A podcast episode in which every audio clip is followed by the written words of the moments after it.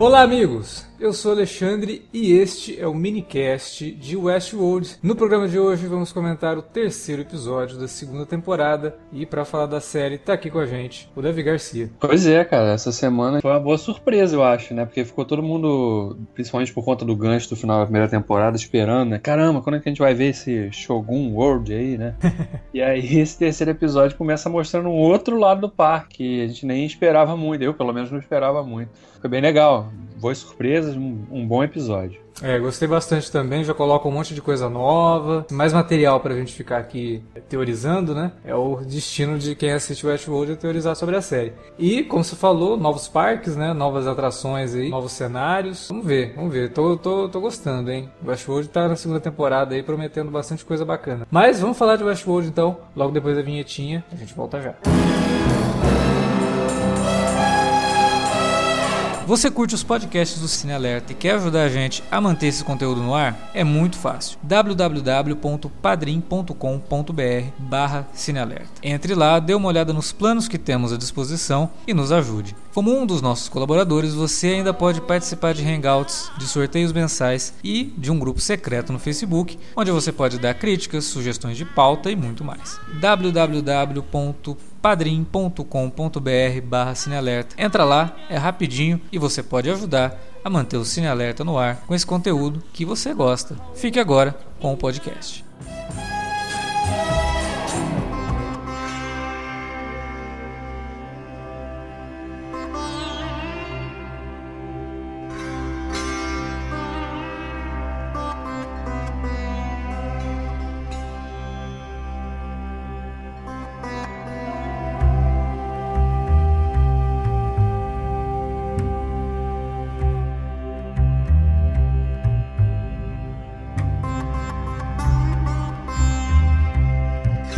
Teve Cold Open, né, nesse episódio. É difícil o Westworld ter Cold Open. Normalmente já entra direto a abertura, mas dessa vez precisou da Cold Open, né? Foi, foi algo que pegou a gente de surpresa realmente. Pois é, cara. E você começa com aqueles dois personagens que. Quem são esses caras aí, né? Quem é esse cara? Quem é essa mulher? Não, é, fora aí... que a gente já tá mais do que calejado de linha temporal, né? Então a gente, já, além de perguntar quem é essa mulher, quem é esse cara, a gente fica se perguntando: será que isso é flashback? Será que isso. é. Quando se passa isso, né? Não é só onde se passa isso. Tem muito disso, né? E, e, foi interessante também de ver aquele jogo inicial, porque a mulher, ah, você é só mais um anfitrião aqui, né? Uhum. Me prova aí que você não é um anfitrião, né? Aí o cara fica todo bolado, não, olha, eu já até fiz esse tipo de jogos aí, mas também não precisa ser tão exagerado aí, né? O interessante disso é que os dois estão falando de anfitriões, né? Estão falando de máquinas, não sei o quê, e ela ainda assim duvida que ele é humano. Né? Ela acha que ele é um anfitrião, quer dizer, coloca a ideia ali, de uma forma até um pouco metafórica, de anfitrião falando de anfitrião, né? É. Não, e, e você vê o nível do jogo, né? Que as pessoas iam para lá e já não estavam, já não conseguiam mais distinguir realmente, né? Quando o cara entra naquele universo ali, ele não sabe mais quem é real, quem não é. E você colocando, acho que na, pela perspectiva da pessoa que iria para um parque desse, pagar uma grana pesada para participar, a imersão seria total. Então você saber ou não saber saber uhum. faria toda a diferença, né? É que isso daí depois é colocado também meio que a prova, ou pelo menos demonstrando isso, na cena que tem aquele encontro da Maeve com aqueles nativos americanos, né? Uhum. Que eles falam, ó, a gente quer o, o carinha ali, a gente quer o roteirista ali. Sim. A gente quer o. O cara tá parecendo personagem de, sei lá, série ele... ou novela caipira que se passa no Não, Brasil, quando, sabe? Quando ele apareceu, eu falei, caraca, ele é o remake americano do Mazarop. O cara, ele tava puxando um burrinho, né? Um, só faltou tá mascando ali um, uma palha, né? Uma coisinha assim pra. Sim. E aí eles falam, a gente quer ele ali, né? Quer dizer, também dá a entender que os, os anfitriões eles sabem fazer essa distinção e que depois voltando lá pro começo do episódio a gente fica nessa, né? Os humanos não. Pois é. É, é bem interessante isso. E o interessante dessa cena da Maeve também é que ela tenta usar um Jedi Mind Trick, né? Nos caras e não, dá, não dá certo. Caraca, muito bom aquilo. Eu falei, cara, porra, foi literalmente, né? Não, você vai deixar a gente passar agora. Só faltou é. ela mexer a mãozinha. Você não vai lembrar que você viu a gente. Aliás, teve algumas, algumas indiretas, assim, não sei se foram intencionais, acredito até que tenha sido. Né? Essa da Miv e aquela outra com o Hector, né? Ah, o negócio Quando do dragão? É, falou, pô, ela, ela tem um dragão que cospe fogo. Eu falei, caraca, é uma loira né? Que tem um dragão que corta fogo. É. Falando da, da Armistice, que não tinha aparecido ainda, né, nessa temporada. É, e não, ela... né? Ela, é verdade, ela não apareceu. A última vez que a gente viu ela foi na cena pós-créditos do, do, final da primeira temporada. Sim, foi, ela tava junto com o Hector, inclusive, né? É, não, ela, eles, se, eles, separam, se, né? eles se separam. Nessa cena pós-créditos ela tá sendo levada e ele já tá em outro lugar tal, e ela tá sendo levada e ela consegue escapar dos caras. Ah, é verdade, que ela inclusive perde a mão, né? É, é isso que eu tô lembrando agora. Ela perde a mão e nesse episódio parece que ela tá. Ela, ela, ela tá ali com um braço mecânico ali, não sei se ela colocou aquilo ali. É, é, é verdade, é verdade. Ela, ela, ela, ela, corta a mão numa porta, né? Ela vai, isso, ela isso. fica atirando nos caras, a porta fecha. De qualquer forma, né, a ideia de outros parques também começa a fazer a gente parar pra pensar no que que esses cenários que eles colocam, esses personagens, influenciam na experiência dos anfitriões, né? É, o Velho Oeste, uma situação totalmente bárbara, entre aspas, né, com personagens bastante imprevisíveis e vivendo numa situação de violência né, extrema, sempre sendo atacados em guerra constante, né, com exércitos ou com, com outros povos ali. E aí quando a gente abre para a questão da, do cenário na Índia, é o cenário Índia pós-colonização, né? Sim, é. Fica aparentando que seja esse tipo de cenário, né? Isso, e aí a gente fica Eu... se perguntando, né, se essas, essas, esses, todos esses cenários vão ter algo que fazem com que os anfitriões tenham embutidos neles a ideia de, liber, de se libertar, né? É, um é, um, é, uma terra colonizada, o outro é uma terra sem lei. O Japão feudal, né? É, um, é uma terra que existiam os, os, senhores feudais, o shogunato ali, que comandavam determinadas terras. É, o que até é interessante, porque os samurais viviam para proteger os shoguns, né? E, e, aí quando eles eram, quando eles perdiam os mestres deles, eles perdiam o sentido da vida, né? Então tem uma, uma, uma, outra conotação ali no, no mundo dos samurais, que é o Shogun World. Eu achei, tô achando interessante, eu fico imaginando quais são os outros mundos, né? Fiquei até imaginando se a gente não vai ter um Egito Antigo, alguma é, coisa desse sentido. Eu acredito que, que vá por aí, né? Esse tipo de coisa. Aliás, que dão essa inserção desses novos parques aí, essa a gente podendo ver realmente, dimensiona ainda mais o escopo, né, desse lugar onde o parque se localiza, né? Porque o Westworld provavelmente é o maior deles, né? É, porque o da Índia lá é. você vê que ela, ela chega no finalzinho rapidão, né? Tá, tá caçando ali, começa a correr, já você está chegando é. nos limites do parque. Quer dizer, eu acho que o parque da Índia tá não tem as expansões ainda, deve ser a parte mais nova, alguma coisa do tipo. deve ser o para beginners, né? Não é muito radical, tem tem, uns, tem só uns tigres soltos por ali que pode te perseguir, né? Querer te comer. O, o tigre claramente digital, mas o, os elefantes que eles usaram que ah, parece que até que deu, deu M lá, né? Com a, a, aquela associação de proteção aos animais é, fez uma reclamação formal, né? HBO por ter usado. Tudo bem, a gente sabe que na Índia, de fato, eles usam ainda os elefantes como meio de transporte, mas. É, mas é da onde que vieram esses elefantes também pra eles pois é. na série? E, e assim, não conheço anatomia de elefante nem nada, mas tinha um que dava pra perceber que tava bem cansadinho, né, coitado? Claro. Deve ter Pô, saído de algum, de algum circo, alguma coisa, sabe? É. Não, e a quantidade de takes, né? Porque não é só bota os caras ali em cima, anda um pouquinho, grava e acabou. E a gente, é, tá, faz, falando, é, a gente tá falando da HBO, que consegue fazer um dragão digital, né? Não, e a gente tá falando da HBO, que já teve esse tipo de problema com uma série, com aquela série do, do Man, né? Michael Mann lá, né? O Lucky, né? Que teve cavalo que morreu, né? Enfim, mas essa é uma, uma outra pequena polêmica aí que surgiu em cima desse terceiro episódio por conta daquela cena que foi curtinha, mas que na hora eu tava vendo até a Juliana falou assim, ah, que pena desses elefantes. Realmente, né, cara? É, carregando, sei lá, quatro, cinco pessoas nas costas ali, é bizarro, né? É um negócio bizarro. Mas essa coisa da expansão e esse parque, o The Raj, não sei nem se a gente vai voltar. É The Raj, né? Porque divulgaram lá que o nome do parque é The Raj, né? É, e aí a gente. Não sei se isso vai fica... voltar, não. Não, mas eu acho que fica no ar também a, coisa da mulher, né? Porque ela sobrevive, né? Ela é atacada, né, na, na Cold Open pelo tigre ali de Bengala, ela cai lá naquele, naquela lagoa gigantesca lá e a gente vê ela chegando do outro lado, né? Junto com o tigre, né? Porque ali tá explicando da onde veio o tigre que a gente viu no primeiro episódio, né? Quando eles encontram é. ali, quer dizer, aquilo foi no passado, né? Aquilo foi Exatamente. ali na, naquele momento da, do expurgo dos, dos, dos androides ali. E, é. uma outra coisa que é explicada também, que a gente viu no, no primeiro episódio dessa temporada, que eu achei muito legal. Como esse episódio ele não foi escrito pelo Nolan, ninguém verbaliza, que é uma explicação, mas você percebe se você estava prestando atenção na série, né? Uhum. No primeiro episódio a gente vê o Bernard saindo ali na praia, encontrando com aquela, com aquele pessoal armado, né? Com, aquela, com aquele exército ali da, da, da, Delos. E aí ele tá passando por um lugar onde eles estão matando os anfitriões, né? E aquele cara de, de com aquele bigode tipo Dom Pedro I,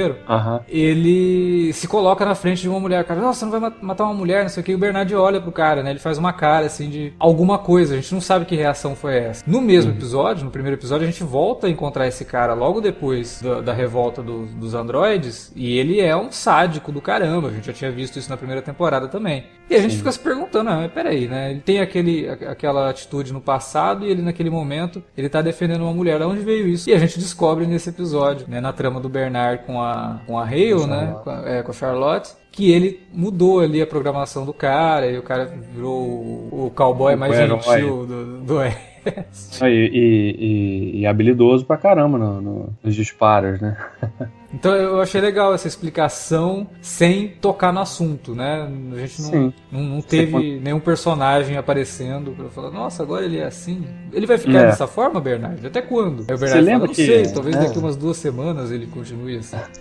É, é porque na, nas mãos de algum, de algum roteiro mais preguiçoso, ou que confie menos no espectador, colocaria um personagem falando assim: você lembra que esse personagem ele sempre estava nas tramas sendo vilão? É, alguém ia falar um negócio desse tipo, né? Pra você lembrar quem ele era, né? Mas que bom que foi da, da forma que foi, né? Porque é sempre melhor quando você. A gente sempre fala isso aqui, né? Tudo que a gente grava aqui, né? É sempre melhor quando mostra em vez de falar, né? Ah, com certeza. Fica muito mais natural, muito mais gostoso mesmo de ver, né?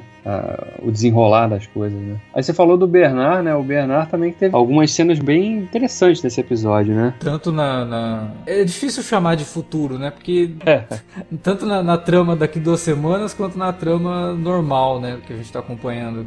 É, a gente tem uma pequena cena dele ali com a, com a Charlotte, que ela olha para ele e fala: Ah, você sobreviveu, né? Uhum. Achei que você não, não, não tinha isso em você e tal. E aí a gente vai lá para o passado, entre aspas, que seria mais correto chamar de presente, é, quando eles se separam, né? Que é justamente nesse momento que ele reprograma o cara ali. Depois os dois eles não se encontram, mas eles estão no mesmo lugar, né? Que é no forte ali dos soldados, onde tá a, a Dolores e, e, a galerinha toda. E, e, aí o Bernard tá com. começa a ter de novo aqueles sintomas que ele teve no começo da, da temporada, né? Tremedeira e falta de, de, de coordenação motora, né? E, então não, eu fiquei pensando aqui, cara, o grande, a, a, o grande mistério dessa temporada é o que, que aconteceu com o Bernard, né? Entre isso que a gente ah, viu é. nesse episódio e ele daqui duas semanas. Fica aparecendo para mim, né? A gente até, tinha até levantado essa bola, né, do, no cast passado, com relação ao Peter Abernathy lá, que é o, o, o anfitrião que já foi o pai da Dolores, né? A gente viu. Inclusive, foi umas coisas bem interessantes desse episódio também, que a gente viu que essa Dolores durona, né? E agora toda decisiva, ela ainda dá espaço também para voltar a ser aquela donzela, né? Preocupada ali com. Ela tem realmente uma relação, né? Da mesma forma que a Mives está na missão missão dela de encontrar a filha, entre aspas, né? A Dolores também não consegue se desvencilhar de simplesmente enxergar aquilo ali como, ah, ele é só mais um de nós, né? Que teve tinha uma historinha ali que, que era usada para contar, para distrair os, os, visitantes. Não, mas é, é, isso daí é porque, por mais que as duas, e a Dolores e a Maeve são as únicas que realmente têm consciência de quem elas são, uhum. por mais que elas tenham essa consciência, elas continuam seguindo uma espécie de programação, né? Elas continuam, tanto a Dolores quanto a, a, a Maeve.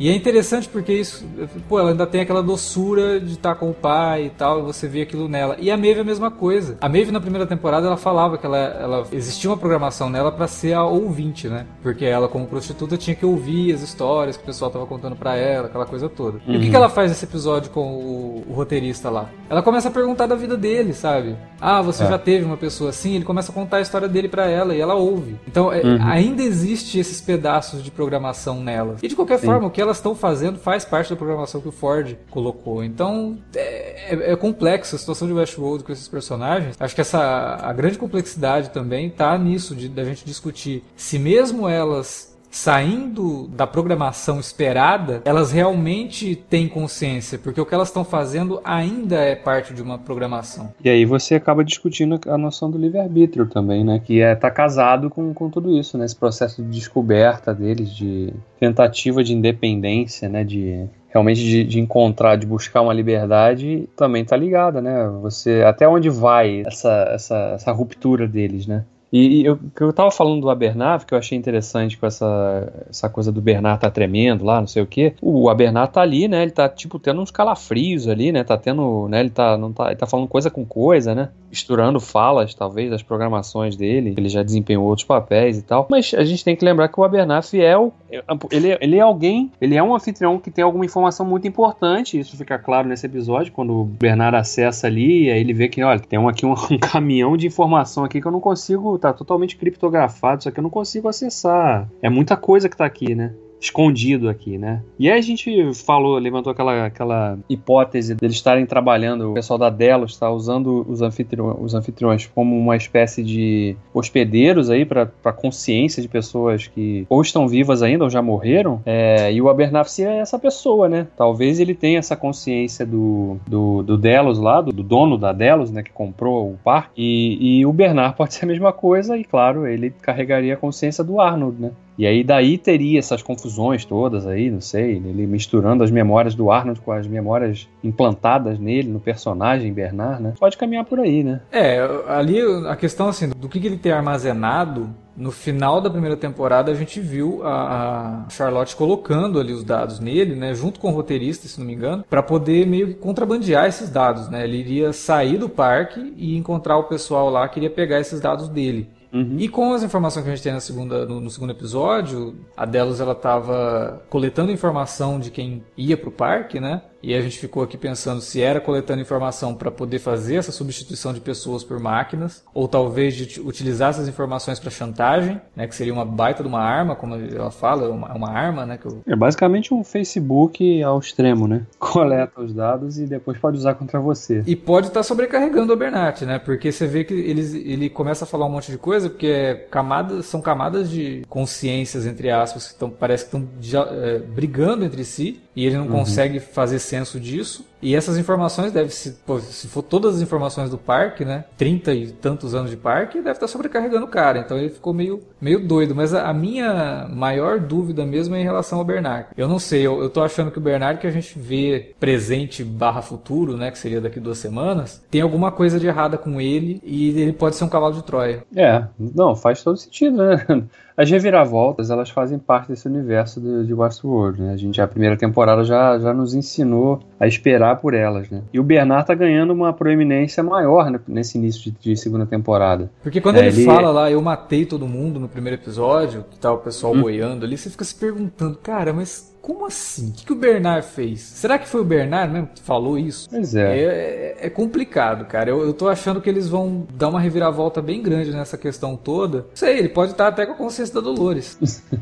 né? Porque é, a, a, ideia dela é sair já... do parque. O que me... Qual a melhor forma de sair do parque se não entrar na, no, no hospedeiro que é o cara que todo mundo acha que é um ser humano. Eu fiquei com essa impressão de que algo no Bernard não tá certo. Ou ele foi reprogramado, sabe? Porque ele deixou, ele tava com aquele tablet, né? Que ele utiliza ali para co controlar o, as emoções dos, dos anfitriões que ele consegue conectar. E ele ficou desacordado. A Clementine nocauteia ele e aí ele apaga, então a gente não sabe o que aconteceu. A Dolores pode ter utilizado aquele tablet de alguma forma para entrar no, no, sistema do Bernard e aí dar alguma indicação para ele, dar alguma missão para ele, colocar algo na narrativa dele. Não sei. Eu, eu tô achando que o Bernard vai ser o, o grande mistério realmente a ser desvendado até o, até o final da temporada.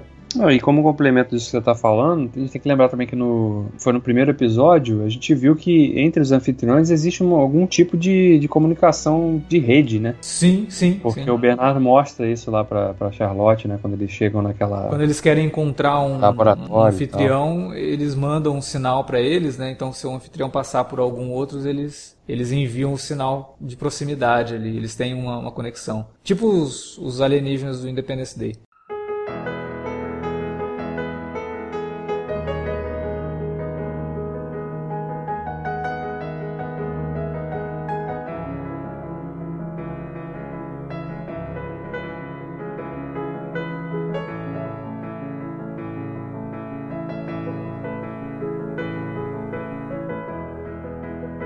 Cara, mas eu gostei, uma coisa que eu gostei muito desse episódio também foi toda aquela sequência lá no, no forte, né?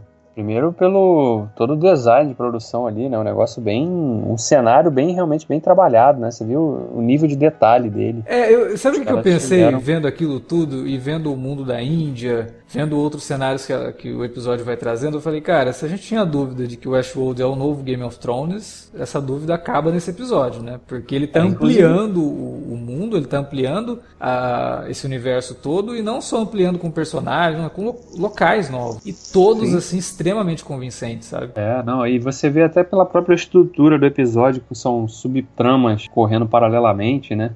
E, e, bem estilão Game of Thrones mesmo, né? Essa coisa da. E aí os, as, essas subtramas em algum momento elas se chocam. Então é, o escopo da série tá maior, né? E justifica realmente essa coisa de. Não dá para fazer essa, uma temporada assim, nesse nível, que é quase de produção de cinema, todo ano, né? Você precisa de mais tempo realmente, né? Pra, não só para escrever os roteiros, né? Para dar um refinamento maior, mas para colocar, tirar do papel, né, transformar aquilo em realidade, né? Então essa estratégia da HBO de até esse ano não tem Game of Thrones, por exemplo, então dedicaram, né? Então sei lá, é como se os caras tivessem lá, a gente tem aqui 150 milhões para gastar com a temporada esse ano. Então esse ano é Westworld, ano que vem é Game of Thrones, aí em 2020 volta a ser Westworld e aí a gente vai tocando o barco dali para frente. Não, e eu vou te falar, Game of Thrones ela só consegue ser lançada todo ano, ou só conseguia pelo menos até o ano passado, porque os caminhos já estavam traçados, né? O livro já estava escrito, então tinha que ser feita a adaptação ali. Você vê que agora que eles estão tendo que escrever algo realmente novo, que não tem o livro como base, precisou de um ano a mais. É. Né? E, não, e, e você precisa desse tempo. Eu acho que hoje é uma série que depende muito de bons roteiros, né? Não é só você Sim. colocar todo mundo ali e manda ver. Não. Então demanda tempo para escrever, demanda tempo para produzir. Eu acho justo mesmo que tenha esse espaço maior. É, até porque esse, esse tempo maior, ele vai preparar o, a equipe de roteiristas para fugir das armadilhas de ficar em repetição de temas, né? Eles podem realmente a cada, sei lá, um, dois episódios introduzir alguma coisa nova, diferente que vai é, expandir o, o, o, escopo do, do que está sendo discutido, do que a série propõe ser, que seja discutido, né? E isso é importante, é, é fundamental para que a gente, como espectador aqui, fique interessado realmente na continuidade da história, né? Outro dia a gente estava falando no, no minicast de Handmaid's Tale que é preocupante que o autor fale que quer, queira fazer 10 temporadas, que a gente não consegue enxergar, nesse momento pelo menos, como que vão esticar essa história. Mas aqui em Westworld é o contrário, a gente consegue perceber que há espaço para expandir essa história toda, né? E não só o espaço é, é, físico, mas de, das ideias mesmo que estão sendo colocadas, né? Desses embates, do, das descobertas, né?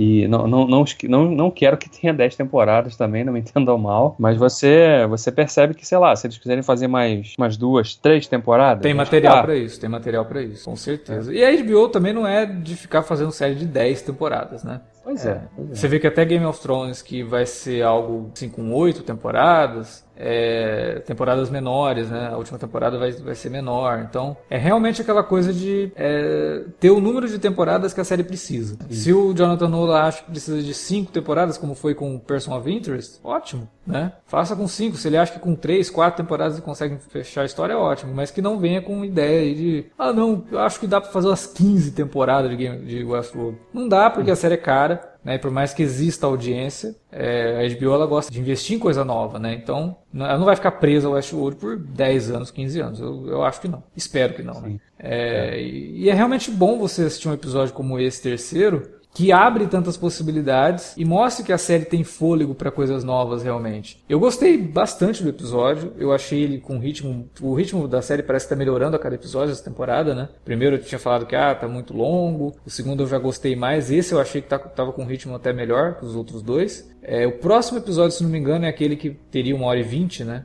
É, vai ter episódios aí com duração de praticamente filme, realmente. Sim, né? é, uma hora e vinte já é considerado longa-metragem. Então, não sei, é, se justificar essa duração com uma boa trama, um bom desenrolar de, de eventos, né? Eu, eu, eu assino embaixo, sabe? Eu, eu, concordo e acho que tem que fazer. Agora também não pode se perder na, na, na, nas ideias e acabar saindo uma coisa totalmente sem nexo e, e, e, pior do que isso, né? Às vezes um troço chato, maçante, que você, pô, não quero mais assistir esse troço que já tá desgastando isso aqui. Você vê que eles dosam bem a aparição dos personagens, a gente não teve Homem de Preto aqui, né? E, e como a gente falou semana passada, teve mais Maeve, semana passada não teve, ela aparece rapidinho, mas agora não, a gente teve mais da Maeve. E é bom ver os personagens caminhando para frente, né? A, a, história deles caminha com a mesma velocidade que eles estão se é, locomovendo atra a, através do parque. E isso é muito bom. É diferente de séries que mantém os personagens sempre no mesmo lugar, que às vezes quando o personagem resolve sair um pouquinho, vem alguém e puxa ele de volta, né? E fica naquele lenga-lenga meio caverna do dragão, sabe?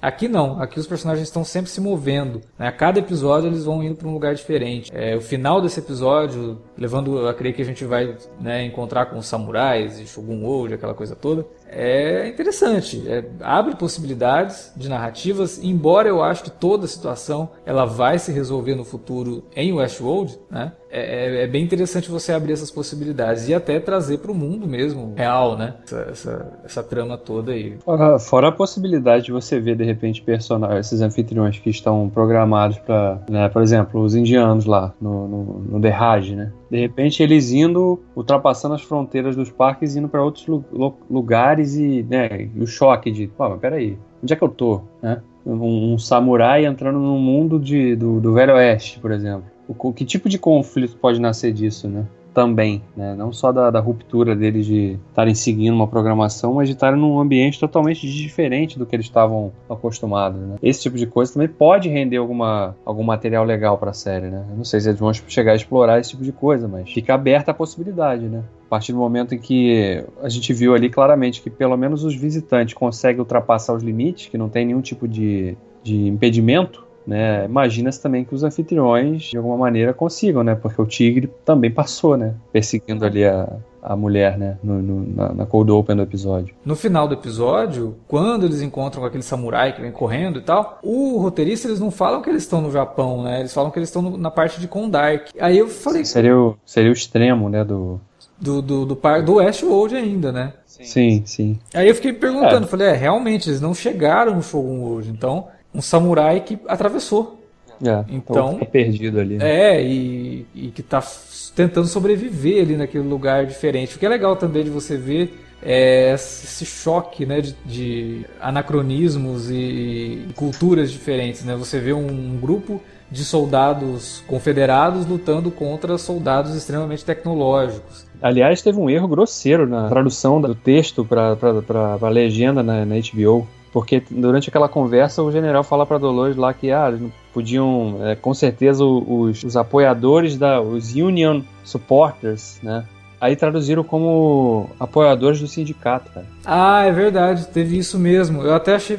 Que raio de sindicato que ele tá falando? É porque ele falou Union, né? Que é União mesmo, Sim. União Sim. literal. É, porque durante a Guerra Civil Americana era, era confederados de um lado e os unionistas do outro, né? Sim. Que aliás é uma Sim. coisa que a gente vive reclamando aqui. É, existe um problema grave como nunca teve antes em tradução e adaptação de texto para séries e filmes. Você cai nessa, nesse, problema do. As pessoas são boas de tradução, mas elas traduzem tudo literalmente, né? Sem, sem colocar um contexto, sem analisar o contexto que está ah, sendo dito. Nem, nem, é, nem assim, Davi. Na Netflix a gente tem erros de tradução mesmo. Ah, sim. Né? De mudar o sentido do que está sendo dito. Eu já vi erros assim em legendas da, da, da, da TV paga.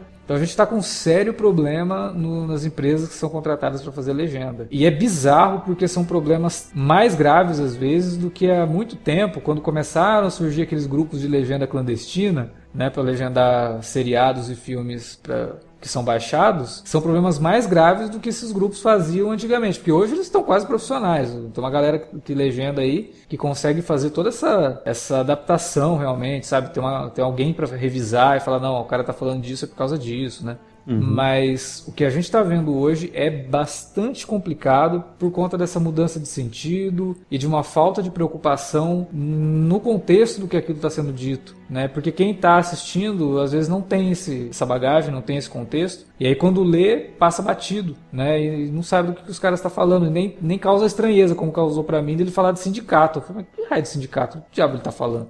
Né? Não é nos anos 40 e 50 esse troço, pô. A gente tá falando do, do Jimmy Hoffa.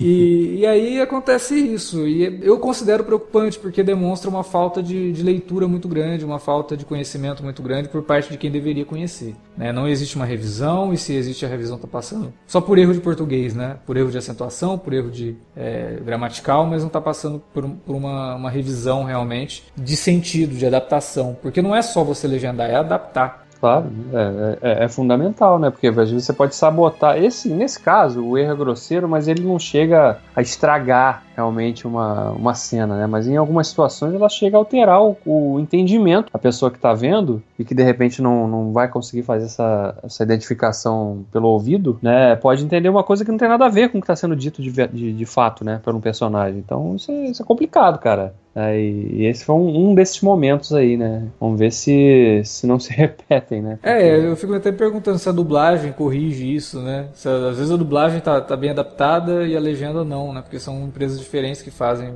adaptação. Sim, e é. pode ser. Discussões à parte, o episódio trouxe muita coisa legal realmente e, e dá mostras de que a série parece que tem um fôlego bom para essa segunda temporada, né? Eles não, não se acomodaram, eles souberam realmente, estão sabendo trabalhar esses personagens, o desenvolvimento de cada um deles. É, até o Ted, nesse episódio, a gente falou do Ted no episódio passado, né? a gente viu de novo né, uma, essa coisa da, da, da, confusão ainda, né? Ele não consegue nem lembrar mais a narrativa né, que ele estava programado, ele já está se distanciando dessa, dessa imagem. Ele continua sendo o cowboy apaixonado pela Dolores, que está seguindo o que ela está falando, mas ele já não consegue mais, ele não está mais preso àquela narrativa dele, né? Porque ele não, não conseguiu identificar sequer o personagem do Abernathy ali. Não, mas ele não consegue identificar o Abernathy porque eles trocam o ator, né? O ator, é, entre aspas, eles trocam o host. E aí quando eles trocam, todo mundo acha que o Abernathy sempre foi aquele outro, né? É. Então é por isso que ele não, não, identifica, mas ele faz uma coisa que pode trazer consequências bem graves pro futuro, né? Que é deixar aquele soldado Uh, vivo, né? Vivo. Um tenente, né? Um uhum. tenente. E os outros que estão ali junto com ele, ele deixa os, os caras irem embora e a Dolores viu aquilo, né? Sim. E ela faz um, uma expressão de decepção realmente daquilo ter acontecido. Então, eu acho que vai trazer graves consequências não só para ele, mas também para o ambiente ali. O que, que esse cara, depois de fugir, pode fazer. Né? Eu acho que a gente vai ter esse tipo de coisa na série. Eu acho isso bacana, acho interessante que os personagens tomem atitudes que tragam consequências no futuro. É o mínimo, né? É, então eu gostei, gostei do, do, do, do Ted aí nesse episódio. Começou a demonstrar também ali essa questão. Talvez ele está começando a adquirir consciência. Né? Talvez ele esteja começando a perceber que ele não precisa seguir a Dolores, que o que ela está fazendo está radical demais, né? Que, porra, a pergunta para que você quer fazer? Eu quero dominar o mundo, né? Vai ser um vilão do James Bond. Né? Exatamente, eu falei, caramba, né? O, o Bernardo ainda fala para ela, mas você, não, você só conhece esse mundo, né? Você não conhece o mundo lá fora, você não sabe como é ela, você também não, né? Você nunca foi para lá. Eu já fui. Pois é. Isso daí foi, foi interessante, essa ideia dela de dominação, que é uma programação, né? Eu fico me perguntando até que ponto ela vai com isso, porque algum momento ela vai ser confrontada com essa ideia de que isso que ela está fazendo também é programado. Me lembra Matrix, né? É, que o Neo, achando que ele era o escolhido e tal, chega lá no segundo filme, não, cara, você não é escolhido porcaria nenhuma, você é simplesmente parte do sistema. A gente pré-programa a cada, sei lá, 60 X anos que vai ter um igual hum. você para poder fazer uma limpa no sistema ali de pessoas propensas à rebelião e aí fazer o sistema funcionar. Pode ser isso. Ela vai ela ter esse contato e falar: caramba, realmente, sou programada. Né? É, eu estou seguindo uma programação, que é do Ford, inclusive. E ele deixa isso bem claro no, no, último episódio. Que aquilo tudo era parte da programação dele e do Arnold. Né? Por isso que eu falo, assim, tem muita coisa sendo discutida. Essa temporada tá legal porque, por mais que a gente sempre fale, né? Ah, muita coisa que a série coloca pra gente ficar teorizando e tentar descobrir qual é o mistério da temporada. Mas ela tá bastante investida em discutir isso. Discutir o livre-arbítrio, é, discutir até onde você vai com a sua rebelião e até que momento, que ponto que você ultrapassa uma linha que de rebelado você se torna o opressor, né?